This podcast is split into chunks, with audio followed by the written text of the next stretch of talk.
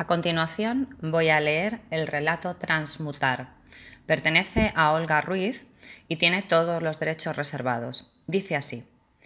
Al principio yo no era más que un árbol centenario en mitad de un bosque silencioso y profundo. Un día me llevaron talado junto con varios hermanos míos que me habían acompañado desde siempre a escuchar el canto de los pájaros y el crujir de la tierra. Y allí comenzó mi historia. Me hicieron añicos en resmas de papel que luego dieron lugar a hojas pequeñas, donde hormigas líquidas iban imprimiendo las más variopintas y disparatadas historias reales o ficticias según quien apuntara. El primer libro que nació de mí tenía 57 páginas y era una edición de bolsillo de una autora novata llamada Mauca Ferreiro. Los eruditos me criticaron mucho. Decían que tenía fallos de ortografía y gramática, sin estilo y no sujeto a normas.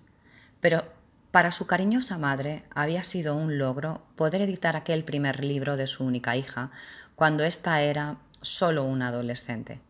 Una madre que por enfermedad murió antes de ver, 40 años después, en la entrega del premio Nadal, a su hija conmigo en las manos, ya viejo y desgastado, diciendo ante miles de espectadores en televisión, al principio yo no era más que un árbol centenario en mitad de un bosque silencioso.